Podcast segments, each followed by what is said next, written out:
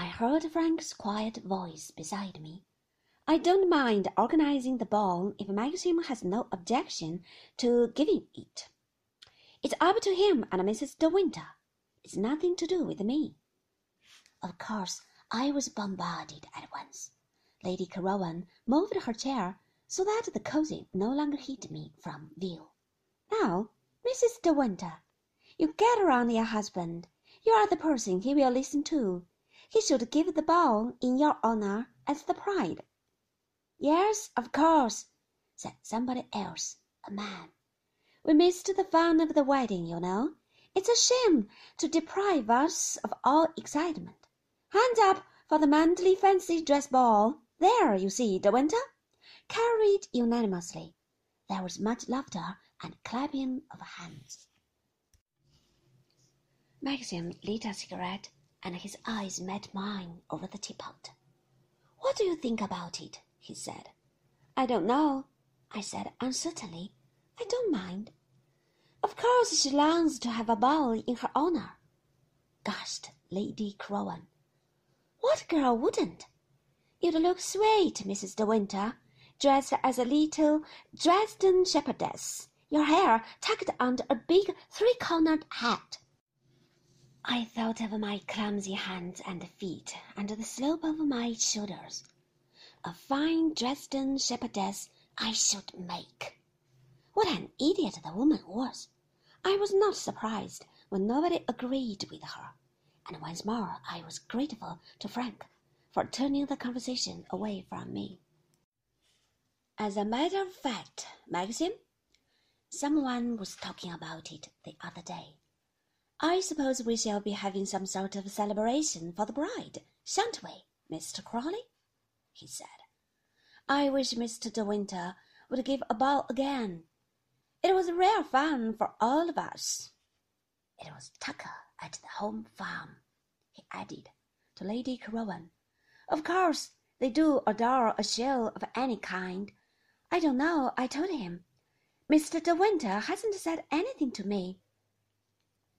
There you are, said Lady Caroline triumphantly to the drawing room in general. What did I say? Your own people are asking for a ball. If you don't care for us, surely you care about them. Maxim still watched me doubtfully over the teapot. It occurred to me that perhaps he thought I could not face it, that being shy, as he knew only too well, I should find myself unable to cope. I did not want him to think that. I did not want him to feel I should let him down. I think it would be rather fun, I said. Maxim turned away, shrugging his shoulders. That settles it, of course, he said. All right, Frank. You will have to go ahead with arrangements. Better get Mrs. Danvers to help you. She will remember the form. That amazing Mrs. Danvers is still with you, then? said Lady Caroline. Yes, said Maxim shortly. Have some more cake, will you? Or have you finished? Then let's all go into the garden. We wandered out onto the terrace, everyone discussing the prospect of the ball and suitable dates, and then, greatly to my relief, the car parties decided it was time to take their departure, and the walkers went, too, on being offered a lift. I went back into the drawing room and had another cup of tea, which I thoroughly enjoyed now that the burden of entertaining had been taken from me, and Frank came too, and we crumbled up the remains of the scones and ate them, feeling like conspirators. Maxim was throwing sticks for Jasper on the lawn. I wondered if it was the same in every home, this feeling of exuberance when visitors had gone. We did not say anything about the ball for a little while, and then, when I had finished my cup of tea and wiped my sticky fingers on a handkerchief, I said to Frank, What do you truthfully think about this fancy dress business? Frank hesitated, half glancing out of the window at Maxim on the lawn. I don't know, he said. Maxim did not seem to object, did he? I thought he took the suggestion very well. It was difficult for him to do anything else, I said.